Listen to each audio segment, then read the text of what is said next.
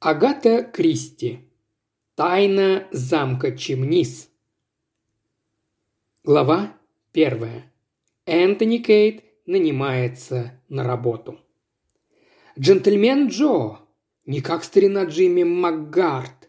Группа туристов, семь скучающих дам и трое вспотевших мужчин с нескрываемым интересом смотрели на эту встречу. Очевидно, их мистер Кейт встретил старого друга – они все так восхищались мистером Кейдом, его высокой стройной фигурой, загорелым лицом, умением легко улаживать споры и поддерживать в группе дружелюбное настроение. Друг его тоже отличался необычной внешностью. Он был одним из тех персонажей, что кочует из книги в книгу и очень подходил под описание хозяина салуна. Туристам уже порядком осточертел Булавайо – Отель плохенький, смотреть было не на что, разве что предстоящая экскурсия в Метопос предвещала что-то новенькое, да еще мистер Кейт предложил великое множество открыток с видами достопримечательностей. Энтони Кейт с другом отошли в сторонку. «Что ты делаешь с такой толпой женщин?» – спросил Макгард. «Завел гарем?» «С этими дамами?» – усмехнулся Кейт. «Ты хорошо разглядел их?» «Хорошо. И решил, что у тебя проблемы со зрением». «Со зрением у меня все в порядке. Нет, это туристы из Select Tour, а я служу там сопровождающим». «За каким чертом тебе это понадобилось?»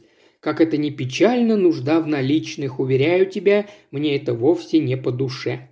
Джимми Макгарт усмехнулся. «А постоянную работу ты, конечно, не искал. Энтони проигнорировал язвительный вопрос друга. «Здесь, наверное, скоро что-то произойдет», – с надеждой заметил он. «Здесь ведь всегда что-нибудь происходит». Джимми засмеялся. Если заварится какая-нибудь каша, Энтони Кейт рано или поздно обязательно в нее ввяжется. Уж я-то это знаю. У тебя безошибочное чутье на всяческие конфликтные ситуации и девять жизней, как у кошки. Когда мы сможем свободно поболтать? Энтони вздохнул. «Я должен отвезти этих куриц на могилу Ротса». «Это то, что надо», – обрадовался Джимми. «Они собьют себе ноги на этой дорожке и сразу завалятся по постелям. Тут мы с тобой и обменяемся новостями». «Прекрасно. До встречи». Энтони вернулся к своей пастве. Мисс Тейлор, самая молодая и кокетливая из всех дам в группе, тотчас же прилипла к нему с вопросами. «О, мистер Кейт, это был ваш старый друг?» «Да, мисс Тейлор, один из друзей моей безупречной юности». Мисс Тейлор недоверчиво хмыкнула. «По-моему, он очень интересный молодой человек. Я передам ему ваши слова. О, мистер Кейт, можно ли быть таким фривольным? Как вам могло такое прийти в голову? А как он назвал вас? Джентльмен Джо? Да. А разве вас зовут Джо? Мне кажется, вы прекрасно знаете, что меня зовут Энтони, мисс Тейлор. Да ладно вам, кокетливо хихикнула мисс Тейлор. Энтони уже хорошо освоился со своими обязанностями. Кроме организации экскурсий, ему надлежало успокаивать раздражительных старых джентльменов, если что-то задевало их достоинство, заботиться о том, чтобы все пожилые дамы успели приобрести почтовые открытки с видами и пококетничать со всеми, кто моложе сорока. Последняя задача облегчалась тем, что эти дамы были готовы уловить нежные намеки даже в самых невинных замечаниях. Мисс Тейлор возобновила атаку. «Тогда почему он назвал вас Джо?» «Просто потому, что это не мое имя». «А почему джентльменом Джо?» «По той же причине». «Ах, мистер Кейт», – возразила расстроенная мисс Тейлор, – «зачем вам такие отговорки? Папа только вчера говорил, что у вас изысканные манеры». Это очень мило со стороны вашего папы, мисс Тейлор. И мы все считаем, что вы настоящий джентльмен. Я счастлив. Нет, это чистейшая правда. Добрые сердца дороже венца, уклончиво ответил Энтони, оставляя собеседнице самой догадаться о смысле сказанного. Он уже с нетерпением ожидал время ланча. «По-моему, прекрасное стихотворение. Вы разбираетесь в поэзии, мистер Кейт?» Я мог бы продекламировать кусочек из «На палубе в огне один», «На палубе в огне один, а прочих в море смыло». Это все, что я помню. Но я могу сыграть вам этот отрывок. «На палубе в огне один, пых-пых-пых-пых, и бушует пламя, а прочих в море смыло. И тут я начинаю бегать взад-вперед, как собака. Мисс Тейлор громко рассмеялась. «Нет, вы только посмотрите на мистера Кейда, как забавно!» «Пора пить чай», – заметил Кейт. «Сюда, пожалуйста. На соседней улице есть превосходное кафе». «Надеюсь», – низким голосом спросила миссис Кэлдикот, – «утренний чай входит в стоимость тура?» «Утренний чай, миссис Кэлдикот», – профессионально произнес Энтони, – «оплачивается дополнительно». «Позор! Жизнь полна неожиданностей, не так ли?» – весело заметил Энтони. Глаза миссис Келдикот сверкнули, и она с негодованием ответила «Я так и предполагала, поэтому за завтраком отлила немного чая во флягу. Теперь его можно разогреть на спиртовке. Идем, папочка!» Мистер и миссис Келдикот торжествующе направились к отелю. Леди явно гордилась своей предусмотрительностью. «О, Господи!» – пробормотал Энтони. «Сколько же чудаков носит земля!» Он повел остальных туристов в кафе. Мисс Тейлор пристроилась рядом с ним и снова засыпала его вопросами. «Вы давно не виделись с вашим другом?» «Больше семи лет». «Вы познакомились с ним в Африке?» «Да, но в другой части». Когда я впервые увидел Джимми Макгратта, из него собирались сварить суп. В центральной части Африки, знаете ли, живут племена каннибалов. Мы подоспели как раз вовремя. «И что же произошло?» Была небольшая потасовка. Некоторых из этих бродяг мы бросили в котел, а остальных взяли в плен. Ах, мистер Кейт, какая у вас, наверное, была насыщенная жизнь. Уверяю вас, очень спокойная.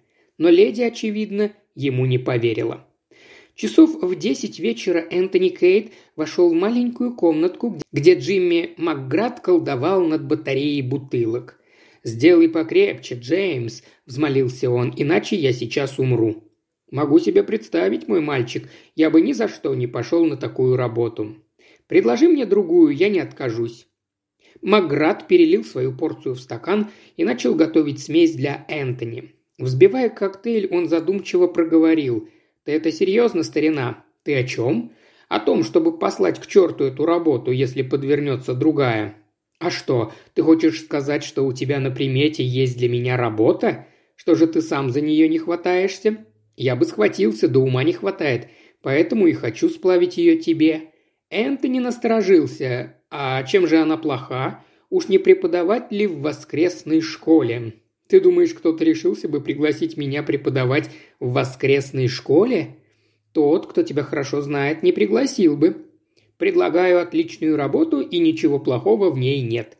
Случайно не в Южной Америке? Я давненько приглядываюсь к ней. В одной из маленьких республик Южной Америки скоро произойдет тихая маленькая революция. Макград усмехнулся.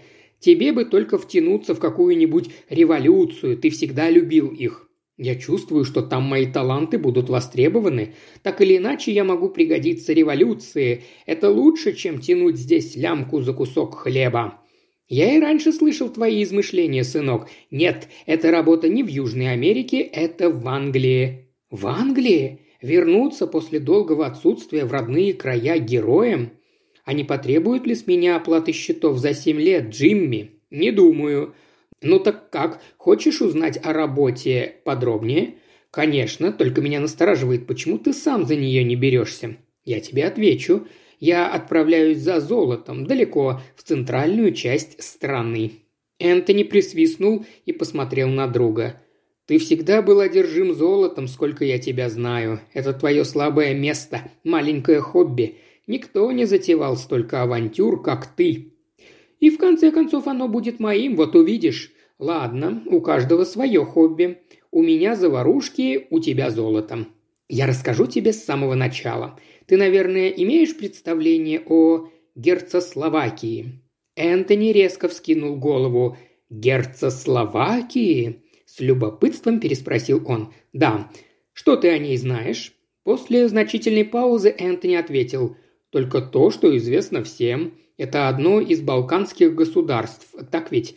Больших рек нет, больших гор нет, но очень много маленьких. Столица Экарест, население в основном разбойники, хобби убивать королей и совершать перевороты.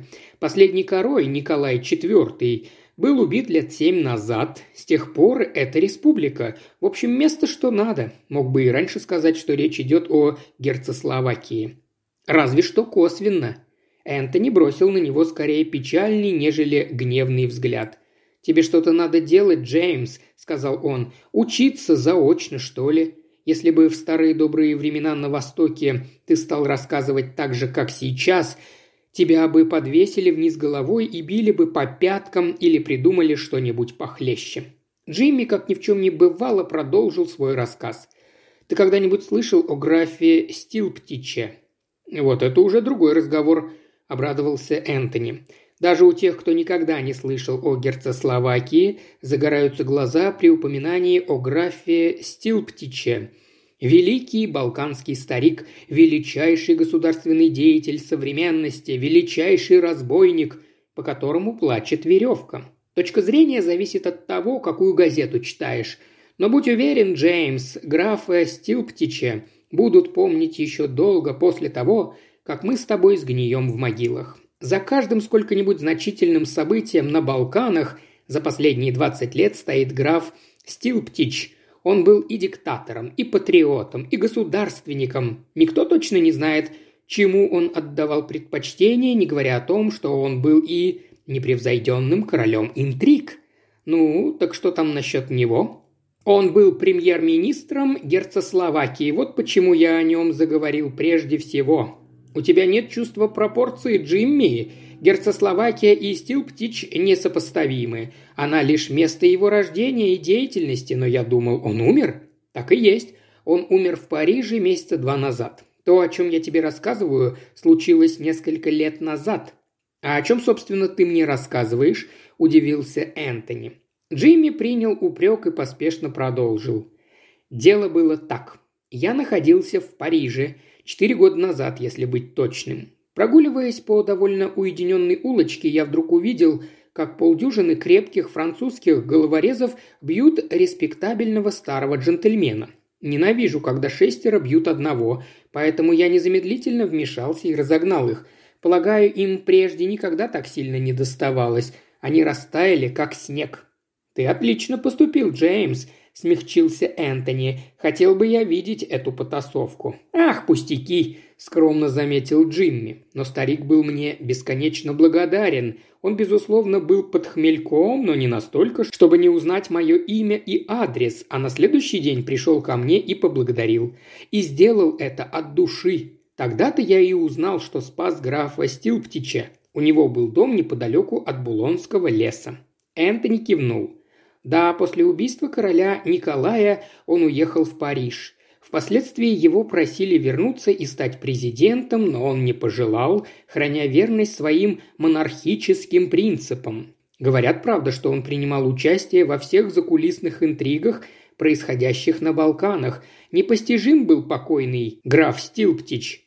«Это у Николая IV был странный вкус на женщин, да?» – спросил вдруг Джимми. «Да», – подтвердил Энтони, – «это беднягу и погубило. Она была третьеразрядной певичкой из парижского мюзик-холла, не годящейся даже для марганатического брака. Но Николай влюбился в нее без памяти, а она только и мечтала о том, чтобы стать королевой. Это невероятно, но им удалось все устроить. Назвали ее графиней Пополевски. Или что-то в этом роде. И заявили, что она состоит даже в некотором родстве с Романовыми. Они поженились в соборе Экареста. К великому неудовольствию двух архиепископов, вынужденных проводить обряд венчания, и она была коронована как королева Варага. Николай щедро одарил своих министров и, полагаю, думал, что этого достаточно, но он забыл о массах, они в Герцословакии высокомерны и реакционны. Они любят, чтобы их короли и королевы были благородных кровей. Они ворчали и выражали недовольство, которое обычно удавалось безжалостно подавлять. Но в конце концов восставшая толпа штурмом взяла дворец, убила короля и королеву и провозгласила республику. С тех пор там республика, но, насколько я слышал, обстановка от этого спокойнее не стала – были убиты один или два президента, так, для упражнения. Но вернемся к нашим баранам. Итак, Граф Стилптич провозгласил тебя своим спасителем. Да, но на том дело и кончилось. Я вернулся в Африку и никогда больше об этом не вспоминал, пока две недели назад мне не пришла какая-то странная посылка, которая искала меня бог знает как долго. Из газет я узнал, что граф Стилптич недавно умер в Париже. Так вот, посылке были его мемуары или воспоминания, называй как хочешь. К ней прилагалась записка, в которой говорилось, что если я до 13 октября сего года доставлю рукопись в определенное лондонское издательство, то получу тысячу фунтов. «Тысячу фунтов, ты сказал, тысячу фунтов, Джимми?» «Да, сынок, надеюсь, это не розыгрыш.